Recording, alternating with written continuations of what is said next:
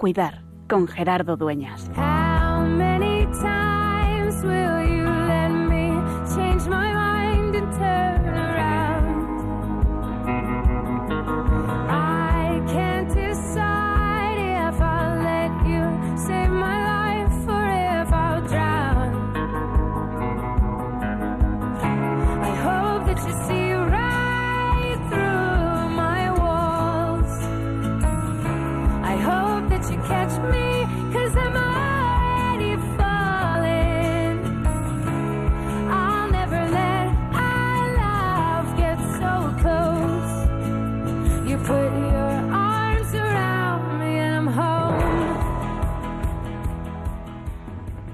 Estamos de actualidad todos los días escuchando las noticias sobre las vacunas que han avanzado, la de la semana pasada alemana, la de ayer estadounidense.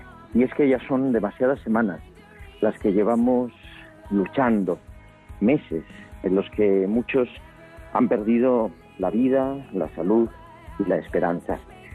Yo quería hoy, aunque seguimos elaborando nuestros duelos, como estamos haciendo en este mes de octubre y este mes de noviembre, quería escuchar también a nuestra doctora de cabecera, nuestra colaboradora, la doctora Sánchez Carazo, que nos habla sobre este tema de las vacunas. La podemos escuchar un momento. Pronto tendremos la vacuna contra el coronavirus en nuestro país. Dos laboratorios la están ultimando, el laboratorio Pfizer y el laboratorio Moderna. Los dos utilizan eh, una proteína del virus. No se utilizan virus, por lo cual cuando nos inoculen la vacuna no nos van a inocular virus, nos van a inocular una proteína que hace que nuestro organismo genere anticuerpos, genere las defensas. Esta es una vacuna que es muy efectiva y que hay que inocularla en dos dosis, con 28 días de diferencia entre cada uno. Es cierto que eh, se extienden más los bulos y las mentiras que las verdades. Es muy triste, pero mm, se hablan de muchos efectos secundarios y no es verdad. Pues tiene efectos secundarios, eh, pues como tienen todos los fármacos, todos los medicamentos tienen efectos secundarios. Este no tiene más efecto secundario que otras vacunas que han salvado miles y miles de vidas. Y esta vacuna va a salvar miles y miles de vidas. Se dice también que es una vacuna eh, que no sirve porque eh, bueno pues eh, se ha diseñado en muy poco tiempo es cierto que la enfermedad apareció hace un año pero tenemos que tener en cuenta que se ha producido una rapidez por tres motivos. El primero, porque ya existían vacunas contra coronavirus. El COVID-19, que es este tipo de, coronavirus, es una variante de otros muchos del SAR, etcétera, que ya había vacunas contra este tipo de, de coronavirus. Segundo, eh, para hacer esta vacuna, desde hace un año se vienen eh, mm, dando cantidades inmensas de dinero, se meten todos los medios materiales, todos los medios personales y esto hace que, claro, todo vaya mucho más rápido. Y por último, eh, todos los trámites para aprobarlo, las agencias de los medicamentos internacionales, pues son súper rápidos. Lo que antes era duraba tres meses, pues hoy dura tres días porque es necesario eh, que esto salga pronto. Yo personalmente me voy a poner la vacuna y animo a no tener miedo y a tener esperanza.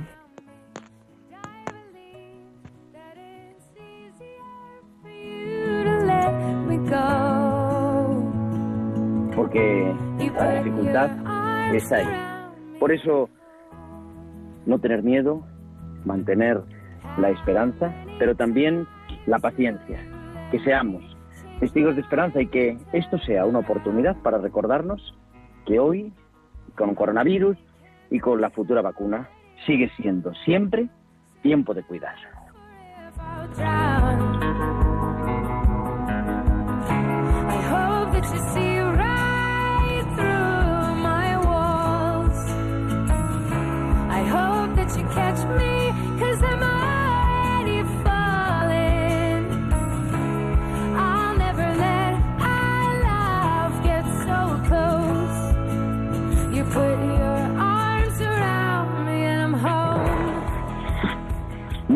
Noches, queridos oyentes. Son las 8 y 7, las 7 y 7 en Canarias, y comenzamos en directo una nueva edición, que es ya la 106. La verdad que es que el tiempo pasa que vuela en esta noche llena de niebla que nos está aconteciendo en Madrid y que seguimos pues con estas noticias que hablábamos, pero seguimos elaborando nuestros duelos y tenemos ya al otro lado del océano al padre Mateo Bautista, sacerdote y religioso Camilo. Mateo, muy buenas tardes en Lima, muy buenas noches para nosotros. Gerardo, querida audiencia, muy buenas noches, saludo desde la capital del Perú. Y haciendo que todo esto sea posible, la magia de la radio, que nunca más que hoy es así, está en el control central Javier Pérez. Javi, muy buenas noches. Buenas noches, Gerardo. ¿Y de qué vamos a hablar? Pues vamos a hablar de eso, de cómo estamos elaborando nuestros duelos. Estamos dedicando el mes de octubre y de manera especial el mes de noviembre a elaborar nuestros duelos, este mes dedicado de forma especial a pedir por nuestros difuntos. Y hoy tenemos un tema precioso que es, después de estas mm, dimensiones de la persona que hemos analizado en las últimas semanas, hoy vamos a mirar a Jesús. Jesús, varón de dolores y Señor varón de nuestros duelos. Así que en un momento vamos a comentar y queremos, como siempre, que nos escuchéis, pero también que nos mandéis vuestros comentarios, como nos han llegado, que luego vamos a comentarlos en la segunda parte del programa, en nuestra tertulia, con Mateo también, alguna duda que nos llega por correo electrónico porque nos escribís a tiempo de cuidar arroba radiomaria.es, tiempo de cuidar arroba radiomaria.es. Y esperamos también vuestros comentarios en nuestras redes sociales, en Facebook Radio María España y en Twitter arroba Radio María Spain. Y nos podéis poner vuestros eh, comentarios en Twitter con el hashtag almohadilla tiempo de cuidar. Nos podéis también enviar a través del WhatsApp, de nuestro WhatsApp de directo. Javi, ¿nos recuerdas el número a que nuestros oyentes pueden enviar sus mensajes? Sí, el número es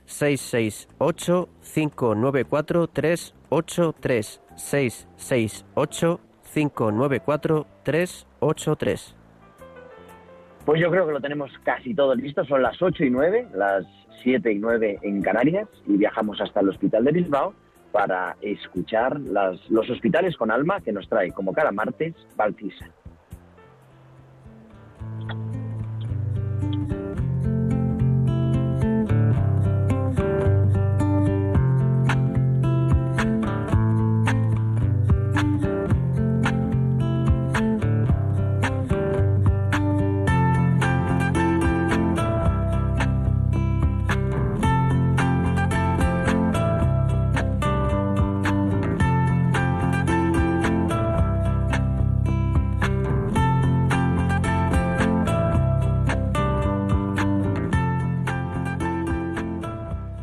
Baltisa, muy buenas noches. Buenas noches Gerardo y buenas noches también a todos los oyentes. ¿Cuánto tiempo se va a alargar esto? Podría contar que Pilar es una mujer a la que hace siete meses se le diagnosticó de un cáncer, pero lo cierto es que para ella, la realidad es que hace siete meses fue una consulta y desde ese día el mundo como ella lo experimentaba se fue desvaneciendo poco a poco. Empieza contando que desde esa consulta no ha abandonado el hospital. Son muchas las consultas, pruebas diagnósticas y tratamientos que disciplinadamente ha ido asistiendo, aferrada a la esperanza de no tener dolor. Últimamente llega a plantearse el concepto de los mejores tratamientos, porque a pesar de escuchar que sus médicos luchan por darle lo mejor, ella solo sabe que el bicho malo, como ella denomina el cáncer, no se lo pueden quitar del estómago y sigue teniendo dolor. Es duro ver cómo Pilar luchaba por camuflar su expresión de sufrimiento con pequeñas muescas de sonrisas al escucharme hablar. Hablamos de la familia, de la playa, y no desaprovecha la oportunidad para invitarme a que aproveche cada día, pues la enfermedad nos viene sin llamar a la puerta. Son muchas las preguntas que ni los grandes sabios ni los mejores libros pueden contestar. ¿Hasta cuándo voy a estar sufriendo? Me pregunta. No tengo respuesta. De nada sirve recordar el párrafo estudiado de pronóstico del cáncer gástrico, pues la medida en meses no es lo que anhela escuchar. Nadie sabe por qué a unos les toca más meses y a otros menos. De igual modo, que nadie sabe por qué hay gente que le toca antes y a otros después. Quiero compartir con ella que la existencia es un regalo.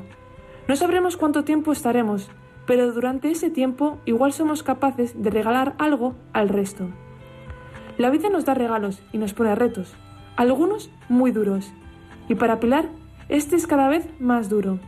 Sabe cómo acabará, pero su calvario viene por la incertidumbre del tiempo que le queda sufriendo. Hasta la semana que viene. Hasta la semana que viene, Baltisa. Te esperamos en Tiempo de Cuidar.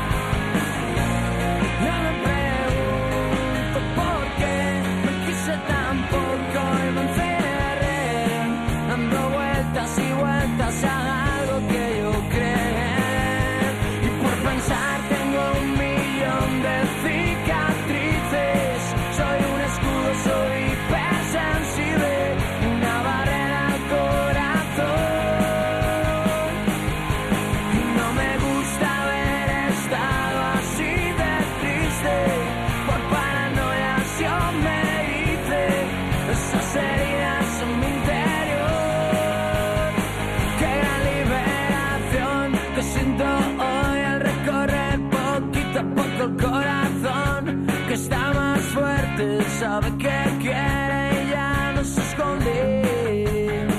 Qué grande es verme hoy sin lo anterior, sintiéndome tranquilo, siendo lo que soy, inofensivo, sereno, amable y cariñoso.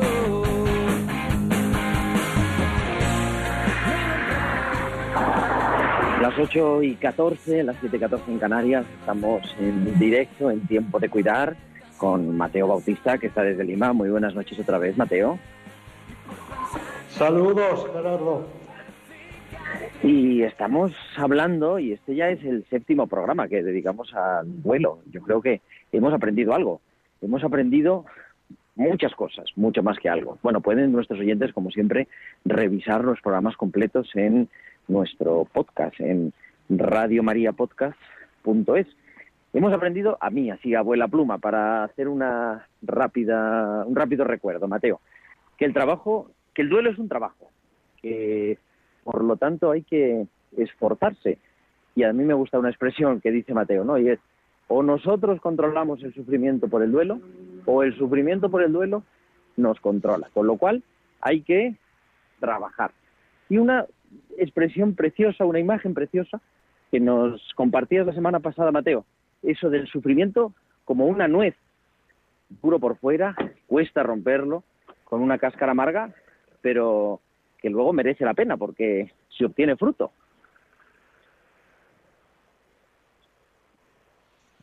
Mateo, nos escuchamos. Así es, así Ah. es.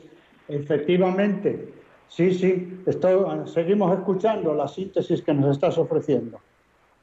Digo eso, entonces, el sufrimiento como una nuez. Hemos hablado y hemos dedicado los últimos cuatro programas a las, diferentes dimensiones, porque el duelo afecta a toda la persona, por lo tanto, a todas las dimensiones de la persona, desde la dimensión física, la dimensión corporal, la dimensión cognitiva, intelectual, la dimensión emocional, la dimensión de los valores, todas las dimensiones. Y como afecta a todo, nuestro trabajo del duelo tiene que ser también en todas esas dimensiones para controlar ese duelo y para que no sea él el que nos controle. Y hoy yo creo que queremos añadirle un pasito más, que es la dimensión de la fe. Como cristianos, como creyentes, ver también cómo vive el duelo, cómo elabora el duelo, podríamos decir. Jesús, cómo elabora sus duelos. Así es. Y por supuesto, esas seis dimensiones, también la dimensión relacional, la, importancia de, como decías, de no quedarnos en una nuez, de no brindarnos, de no encerrarnos, de ser humildes para pedir ayuda y dejarnos ayudar.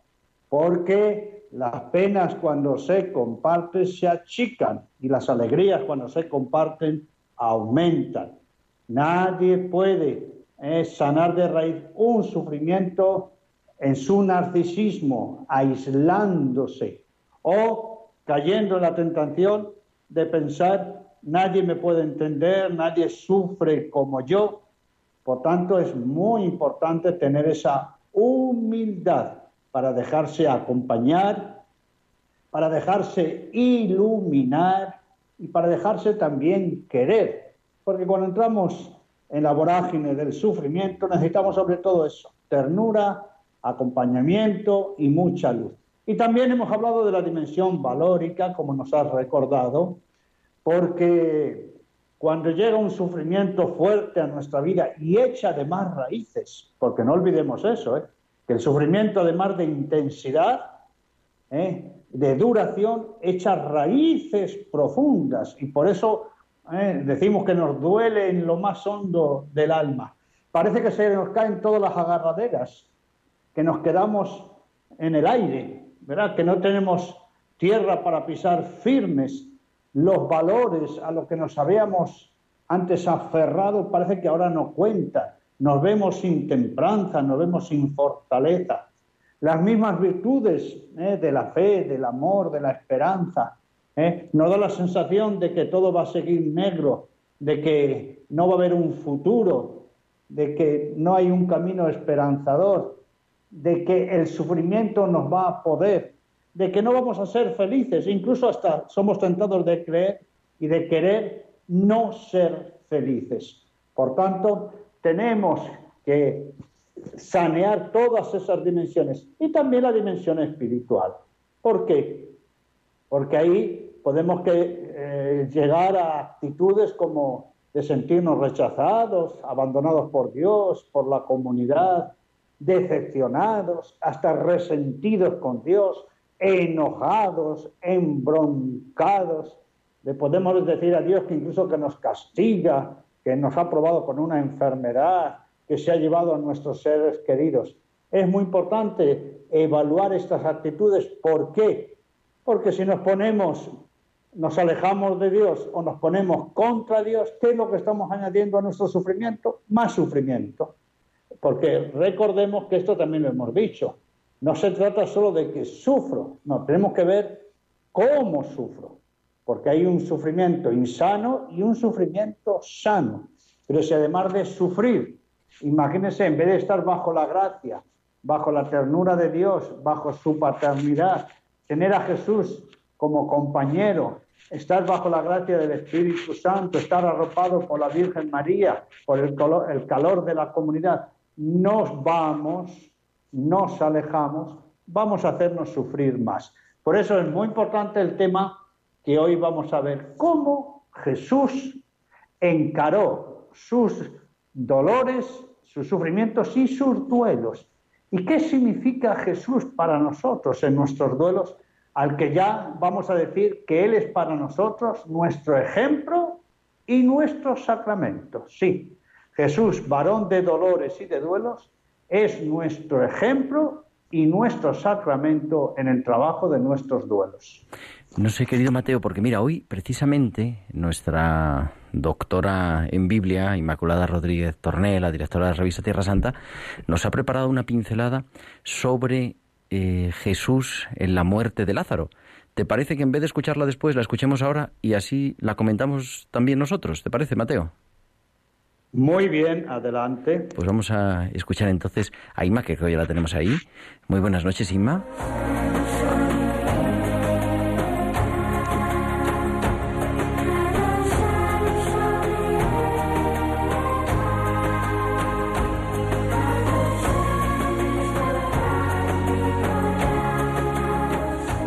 Buenas noches, querido Gerardo, Mateo y queridos oyentes.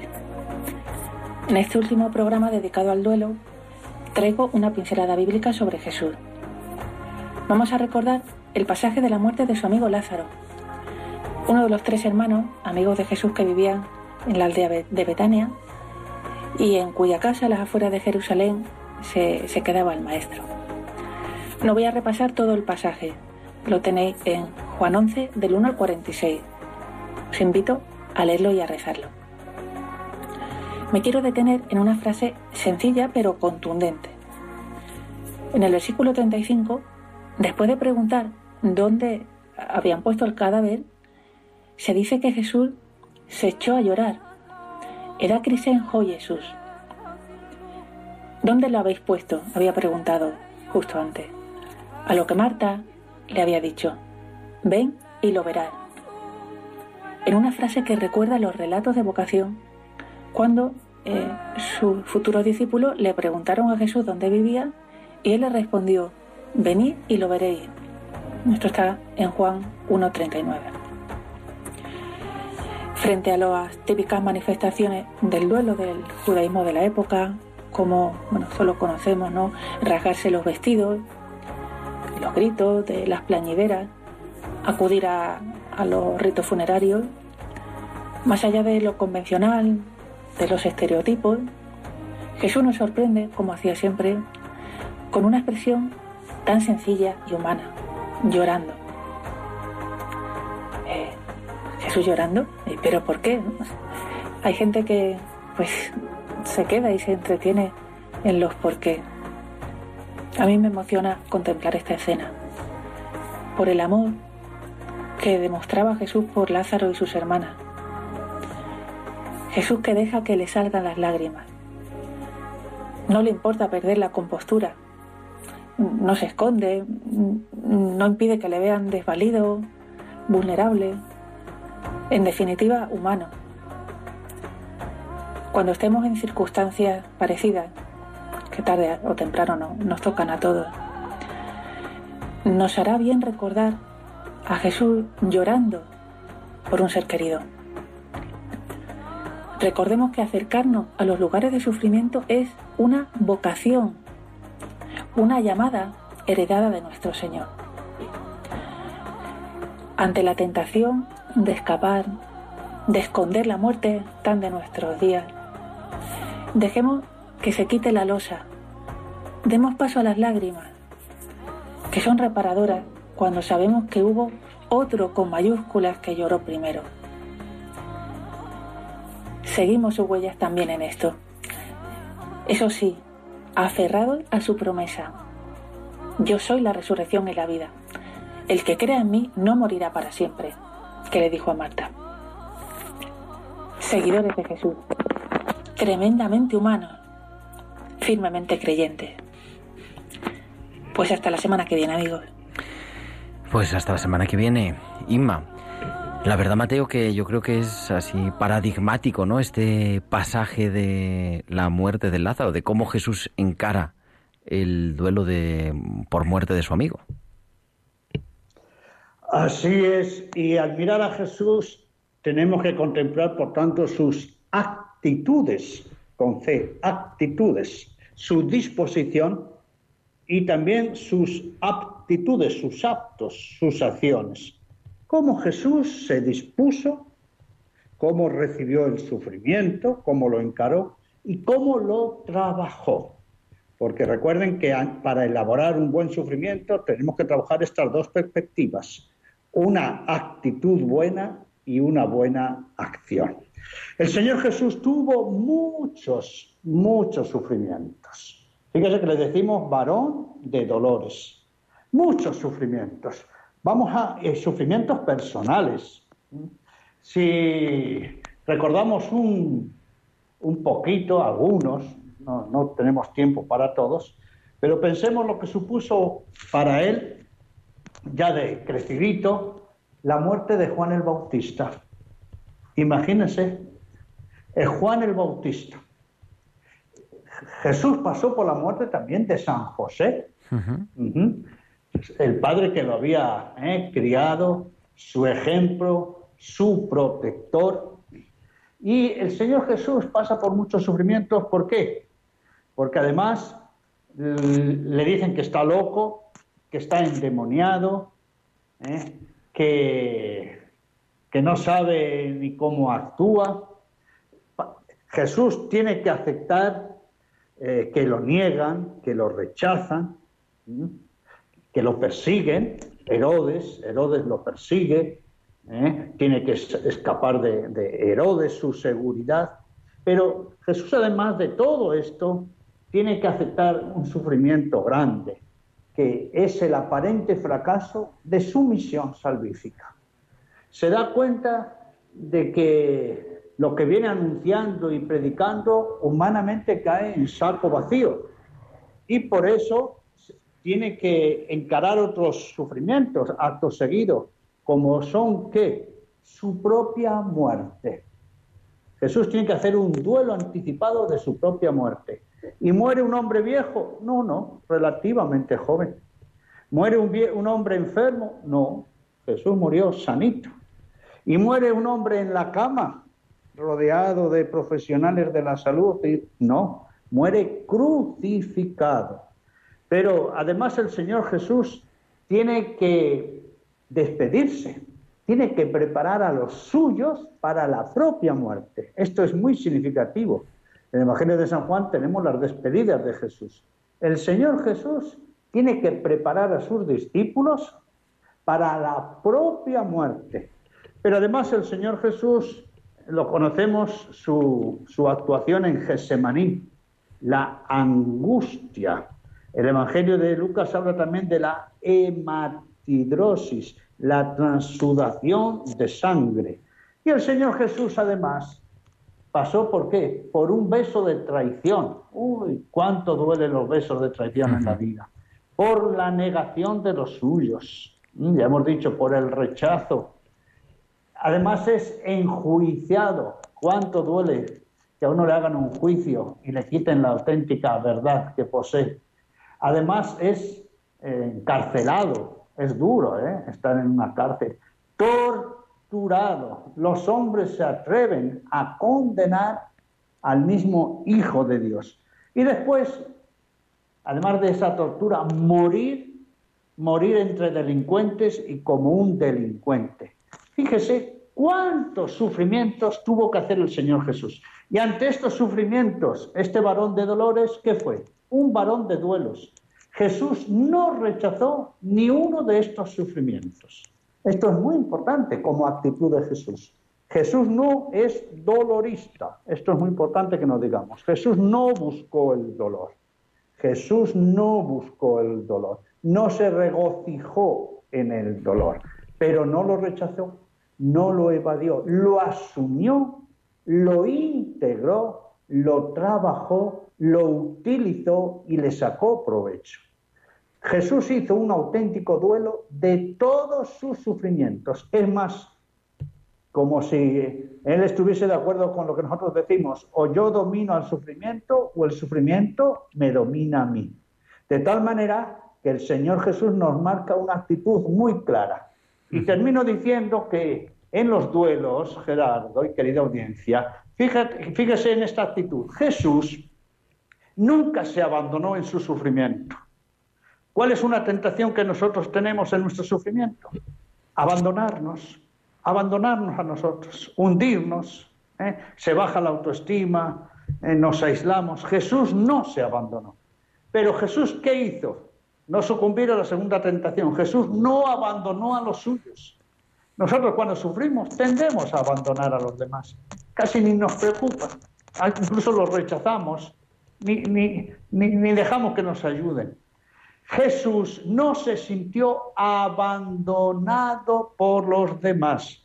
Nosotros cuando sufrimos decimos, nadie me entiende, nadie me comprende, nadie me visita. No, Jesús no abandonó al Padre. Esto es muy importante. Asumiendo ni más ni menos que la cruz. Recuerden que Jesús dijo, nadie me quita la vida, yo la doy. Jesús no abandonó al Padre. No se sintió abandonado por Dios Padre en el momento más difícil de su vida. ¿Y qué hizo? Y se abandonó en Dios Padre. Estos, estos caminos son los que nos marcan la señal para decir que no nos debemos quedar solo fijándonos en los dolores y sufrimientos y desgracias de Jesús, sino en sus trabajos de duelos, hasta tal manera que hizo de esos sufrimientos un camino de madurez, de crecimiento y de salvación. Pues la verdad que es que es, es impresionante visto así la, los duelos de Jesús, ¿no?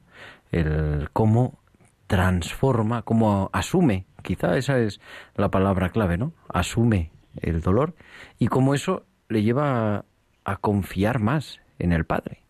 Que por ahí está la clave, yo creo también, Mateo. Así es, pero es que además el Señor Jesús no solo es varón de dolores y de los duelos de estos sufrimientos. ¿eh? Recuerden que siempre que hablamos de duelo es un estado de sufrimiento, pero más que un estado es un trabajo de sanar de raíz el sufrimiento. Jesús se hizo protagonista de sus sufrimientos. Pero además es que el Señor Jesús tiene una práctica, una pastoral, que podemos decir, del duelo. ¿eh? Hoy ya se nos, ha recordado la Isma, pero vamos a poner unos ejemplos. En primer lugar, el Señor Jesús ¿eh? va a una casa donde el papá, muy triste, le llama, le convoca porque ha muerto su hija, una niña de 12 años, comenzando a ser mujercita, 12 años. ¿eh? Jesús se encamina y va a la propia casa, una pastoral del duelo a domicilio. Mira qué interesante. ¿eh? El Señor Jesús se encuentra con una mujer viuda, único hijo y ahora se le muere. Así que imagínense qué panorama. El marido muerto y ahora se muere el hijo, camino al cementerio. Y ahí el evangelista Lucas nos dice algo muy interesante. El Señor Jesús se acerca, lo toca y se lo entrega a su madre. Ahí ya tenemos todo un mensaje. Dios nunca quita. Dios acompaña y recibe. Dios nunca quita. Dios acompaña nuestros sufrimientos y nos recibe a los seres queridos. Y se lo entregó a su madre. El otro relato es el que hemos escuchado. Jesús acompaña a una familia. Cuando ya estaba muerto y bien muerto Lázaro, ya enterrado. Y miren qué acompañamiento humano. Ahí se nos dice las, una de las dos veces donde Jesús lloró. Jesús lloró ante la tumba de Lázaro y lloró en otro duelo de Jesús. Un duelo terrible. Ante Jerusalén. Imagínense su patria, la ciudad, la capital, el Hijo de Dios llorando porque iba a ser un duelo comunitario. Y el Señor Jesús, por tanto, acompañó en la casa, camino al cementerio, en plena tumba, a una niña, a un joven, a un adulto, en todos los espacios, en todas las edades, transmitiendo la esperanza. Esto es importante, la esperanza. Pero además el Señor Jesús practica el acompañamiento en duelo con los discípulos de Maús.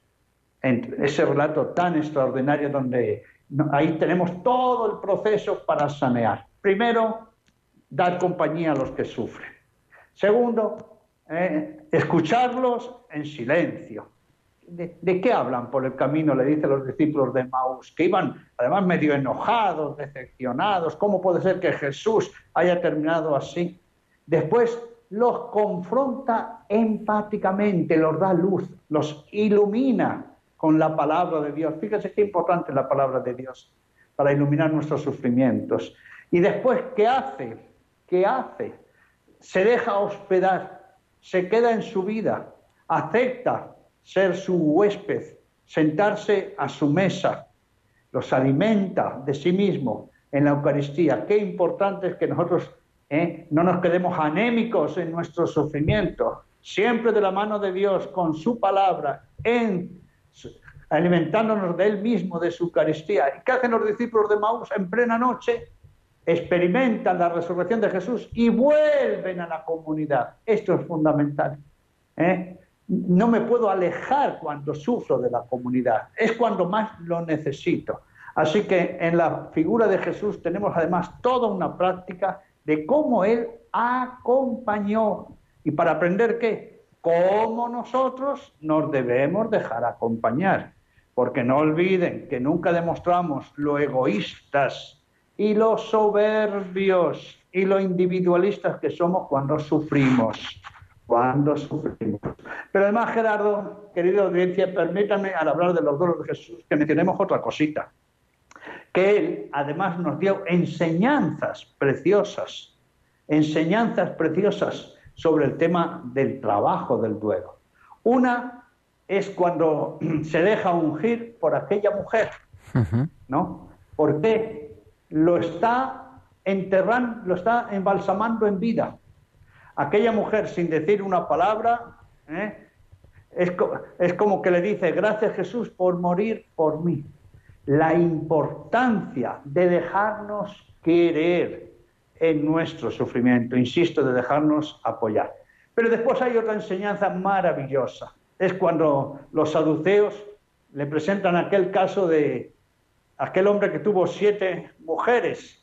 ¿Cuál en la vida eterna será la mujer de este hombre? ¿No? Y ahí es donde Jesús nos dice que todos estamos llamados a la vida eterna, a la resurrección, en una vida en plenitud, donde no es más de lo mismo, donde habrá el reencuentro en el amor pleno con los seres queridos, pero ya no será más de lo mismo, no tendremos los mismos vínculos, tendremos la plenitud de la plenitud. Es decir, que el Señor Jesús nos recuerda que la muerte no es el final del camino. Pues vamos a abrir también nuestra tertulia a nuestros oyentes. Les recuerdo el teléfono para participar en nuestra tertulia en tiempo de cuidar. Es el 91 005 9419. El 91 005 9419. Estamos hablando con Mateo Bautista, Camilo, religioso Camilo, desde Lima, de Jesús como ese varón de dolores, varón de duelos, y con esas actitudes también que nace, ¿no? De, de, cómo empieza a trabajar su duelo desde antes. Eso yo creo que es una cosa interesante, antes de entrar a la tertulia, Mateo. Así es. Y bueno, no hace falta decir que cuando sufrimos necesitamos tanta luz, tanta luz, porque nos vemos como en un pozo, aplastados. ¿eh? Miren que en programas anteriores hemos dicho, ¿cuál es el primer trabajo del duelo cuando nos llega el sufrimiento? Lo primero, resistirlo. Resistirlo. Yo por eso me gusta hablar de el duelo paliativo. ¿En qué sentido? Que lo primero que tenemos que hacer es un duelo paliativo y preventivo. ¿Por qué es tal el golpe? Que uno no sabe ni dónde está parado. Entonces, lo primero, resistirlo. Y después, ¿qué necesitamos? ¿Qué necesitamos? Poco a poco ¿eh? poco a poco hacernos protagonistas de nuestros sufrimientos. Fíjese que no decimos casi nada, ¿eh? hacernos protagonistas de nuestro sufrimiento, lo cual también ya hemos dicho que es muy difícil. ¿Por qué? Porque a la vez que sufrimos, mientras sufrimos, el sufriente tiene que empezar a sanear su herida, a encajar ese sufrimiento, a integrarlo, a sanearlo de raíz. Por eso, Jesús, miren qué interesante, ¿qué dice? Ante su muerte, ante el desconcierto de sus discípulos, ante todo lo que va a venir, pide el Espíritu Santo, pide el consolador, el paráclito, porque Jesús ya nos deja claro una cosita. Cuando llega el sufrimiento, no hay que buscar alivio, meros alivios. Hay que sanear de raíz, hay que buscar el auténtico consuelo en el Espíritu. Los cristianos no nos podemos conformar con un alivio, no. Tenemos que sanear de raíz todo nuestro sufrimiento y buscar el auténtico consuelo de nuestro espíritu, que solo va a ser en el Espíritu de Dios.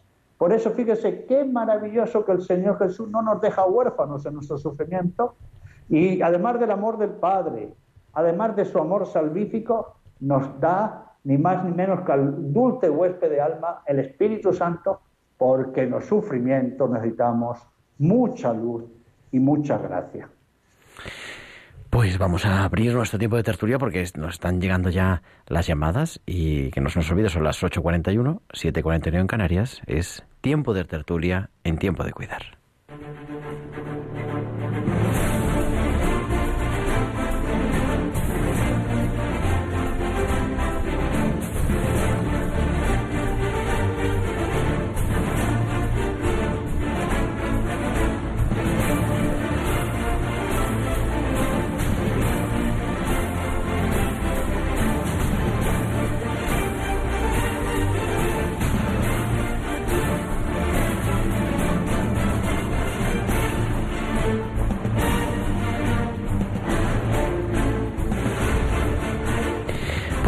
Continuamos en directo, 8.42, nos llegan mensajes, nos pregunta Martín por un mensaje que cuál es la sinto- nuestra sintonía, la sintonía de nuestro programa es ARMS de Cristina Perry.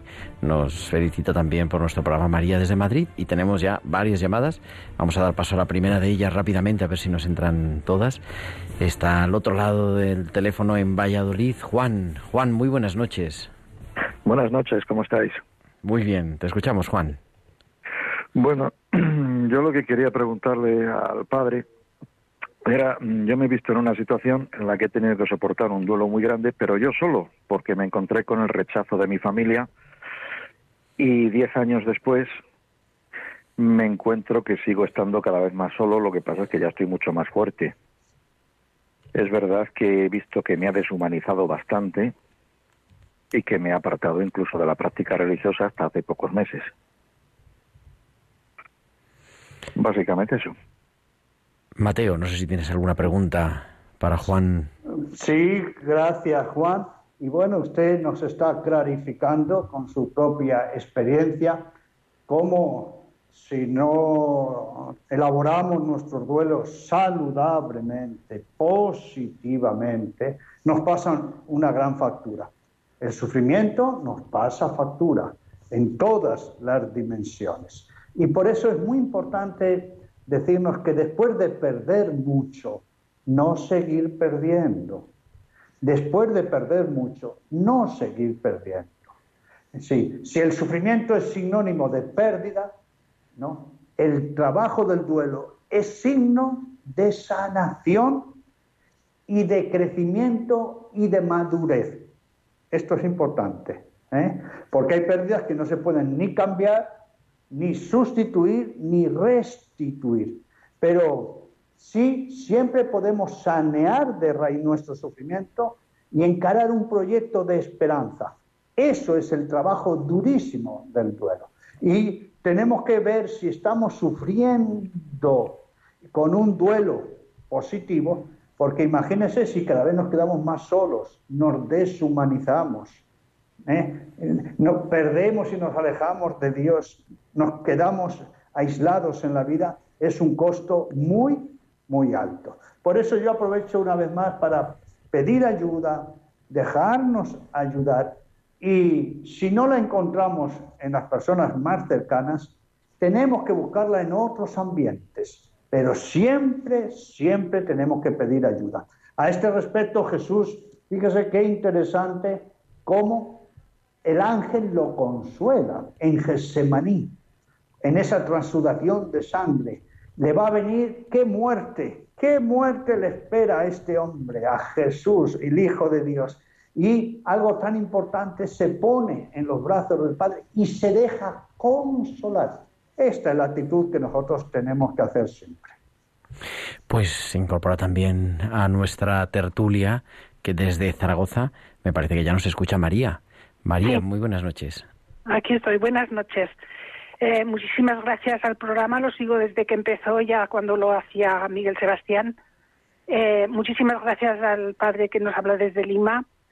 No he perdido más que el último martes porque estoy con quimio y estuve enferma y no estaba para, para escucharlo. Pero hoy me ha, me ha impactado mucho cuando ha hablado de los dolores de Cristo, él también sufrió la muerte de su primo, la muerte de su padre, la incomprensión por loco, a cuántos cristianos nos tachan por locos. Y la fe es la única que nos ayuda a sobrellevar los duelos, que los duelos no solo son de, de muerte. Yo, por ejemplo, hace 21 años que estoy separada y parece que ya lo tengo sanado y de vez en cuando algo vuelve, algo revuelve. Y estos siete programas de, de ustedes me han venido como anillo al dedo porque es un enfoque tan positivo que doy gracias a Dios por el don de la fe, por el don de la Santa Madre Iglesia y bendito sea Dios. Pues nada, muchísimas gracias María. Pues si nos ayuda, para, para eso estamos, ¿no? Ese es también el servicio, Mateo, el servicio a- al duelo de nuestros oyentes. Y destaco de lo que nos ha dicho señora María, además de su optimismo, ¿eh? de su ganas de luchar y de vivir y de compartir su experiencia desde una enfermedad como nos habla del cáncer, es que haya insistido en este valor positivo del trabajo del duelo. ¿eh? Muchas personas, lo digo por experiencia, sobre todo acompañando a padres que han muerto los hijos por homicidio, por suicidio, por asesinato, que no quieren hacer un camino de duelo porque dicen, "Eh, esto es para olvidar a mi ser querido, para recordarlo, para no sentir por él. No, no, no, no, no, es todo lo contrario. El buen trabajo del duelo garantiza el recuerdo, re- garantiza un pasado pero saludable. ¿Y qué garantiza? Que no sobrevivamos y que nos hablamos a proyectos de futuro. Y en ese sentido, eh, mientras hablaba María, me, me iluminaba, fíjese que hay un sufrimiento de Jesús, no podemos decir todos, pero que es muy llamativo, ¿no? Y yo lo medito muchas veces y que lo- el próximo martes seguramente vamos a hablar un poquito. ¿Se imaginan lo que es para un hombre joven estar crucificado en una agonía delante de su madre? Delante de su madre.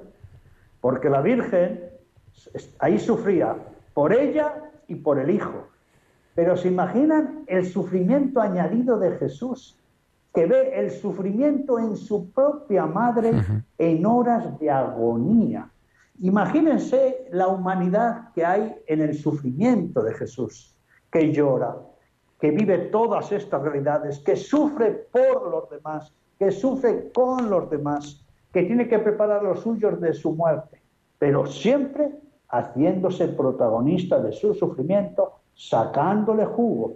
Nunca olvidemos que el trabajo del duelo, como si fuese una fijación del sufrimiento al crecimiento, del sufrimiento a la madurez y del sufrimiento a la santidad.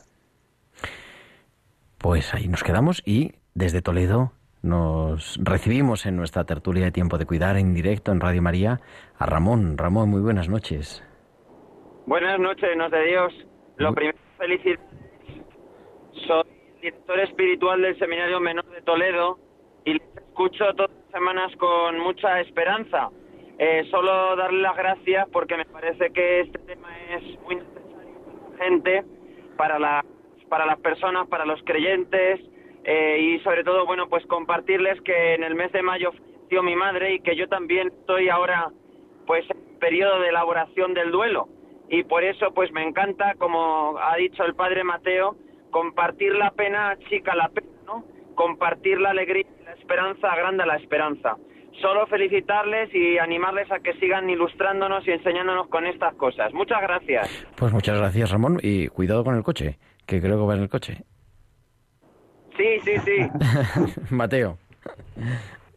Sí, Muy bien, gracias Ramón, un saludo muy cordial.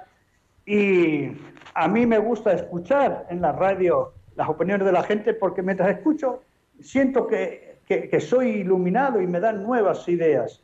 Y mientras escuchaba a Ramón, me vino esto. Fíjese qué importante es para nosotros, que contemplamos a Jesús como varón de dolores y de duelos, que él vivió un sufrimiento total. Un sufrimiento total. No sé si Gerardo, si hemos hablado de este sufrimiento total, pero en síntesis, ¿qué- ¿cuál es el sufrimiento total de Jesús? Que desde el punto de vista de la corporidad, fíjese que muere retorcido en una cruz. Psicológicamente muere traicionado, abandonado, cambiado por un delincuente, solo. Moralmente, sufrimiento moral, sufre el mayor mal, que es la muerte del inocente. La muerte del inocente. Pero hay algo muy llamativo. Espiritualmente, Jesús eh, rumia el silencio, aparente silencio divino en, nuestro, en el sufrimiento. ¿Qué es lo que eh, hace sufrir mucho espiritualmente? Ese aparente silencio de Dios cuando estamos en el pozo del sufrimiento. Jesús lo sintió en la cruz y nos enseñó a cómo rumiar y sacar provecho de ese aparente sufrimiento de Dios, que por cierto no es ningún silencio de Dios, sino muy locuaz. Por eso, qué importante es que cuando suframos no nos comparemos con Jesús. Si Jesús sufrió, ¿por qué vos no? No, no, eso no es así. No, nosotros tenemos que asumir las actitudes y las aptitudes de Jesús en su sufrimiento total. Y algo muy importante, ojo, no volvernos nosotros ciegos pensando que Dios se ha abandonado, nos ha abandonado, o que no se acuerda de mí, o que me ha dejado en una total ruina. No lo hizo con su Hijo y por tanto no lo hace con nosotros, que somos sus hijos. Estamos llegando al final del programa, que la verdad quedan dos minutos, pero tenemos a María de Valladolid en espera y por lo menos la escuchamos, María, aunque la contestemos la semana que viene. Buenas noches. Sí, María, buenas noches. Hola, buenas noches. Adelante, la escuchamos. Gracias. Vamos a ver, yo he estado siempre fuera trabajando y a la jubilación me he venido para Valladolid. Y resulta que me encuentro que hacen reuniones, hacen de todo y como yo no estaba aquí, tú no has estado aquí, tú no has estado aquí, entonces no tengo derecho a nada. Me encuentro con una desolación, con un con un con un desamparo, un tema que de verdad que no es normal. Yo porque soy de los carismáticos, y de, de, de- de todo, y resulta que vengo aquí y no tengo derecho ni a ir a, a, a nada. De verdad me encuentro con una desolación, he tenido una depresión grande, pero nadie me ha acogido y me encuentro muy sola, muy sola no sé qué hacer porque de verdad soy religiosa y me, me- me he aferrado más a la, a la iglesia y demás por mi cuenta, por mi cuenta. Y ahí estoy. Padre, de verdad no sé qué hacer. Estoy mirando los carismáticos que dicen charlas y los estoy siguiendo y demás, pero de verdad es no se lo deseo a nadie lo que me han hecho. Pues María, la verdad que es una situación complicada, una situación dura. Nos llamaba también la semana pasada y la animamos ¿no? a, a seguir escuchándonos en Radio María. Mateo, estamos fuera de tiempo, pero si quieres decir una palabra. Sí, voy a responder con un verso de Antonio Machado. Poned atención, un corazón solitario no es un corazón. Y también con unos versos de nuestro místico San Juan de la Cruz. Mira que la dolencia de amor no se cura sino con la presencia y la figura. Nosotros hemos insistido, María, en las tres Cs en el trabajo del duelo. Comunidad, comunicación y comunión. Es muy importante abrirse, es muy importante. Y sobre todo, mire María, el sufrimiento nos pone una tentación. No, pesan más una excusa que 999 posibilidades. Bu- Busque, busque, solicite, ábrase usted, ofrézcase también hacer otros servicios, pero no se quede solo, no se quede solo con esa tentación de decir, me han aislado, no me reciben, porque no es así. Hay gente que nos quiere y nos quiere ayudar.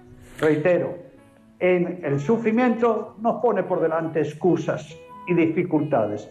El trabajo del duelo nos abre posibilidades, pero para eso nos tenemos que abrir nosotros en el dar y en el recibir. Pues querido Mateo, la semana que viene nos volvemos a escuchar con María, mujer de dolores y de duelo también. O sea que un programa apasionante el próximo martes 24 de noviembre. Gracias y hasta el próximo encuentro y esperamos que hayamos sido útiles para los que están transitando por el camino sinuoso del sufrimiento, pero conscientes de que con un trabajo de duelo, pidiendo ayuda y dejándonos ayudar, siempre hay motivos para la esperanza. Adiós. Y muchas gracias también a Javier Pérez, a Javi en el control. Y nosotros volveremos, pues eso, el próximo martes, como siempre, a las 8, las 7 en Canarias. Ahora los dejamos con Historia de la Iglesia, con Alberto Bárcena y la programación, como siempre, de Radio María. Un abrazo, cuidaos de vuestro amigo el diácono Gerardo Dueñas.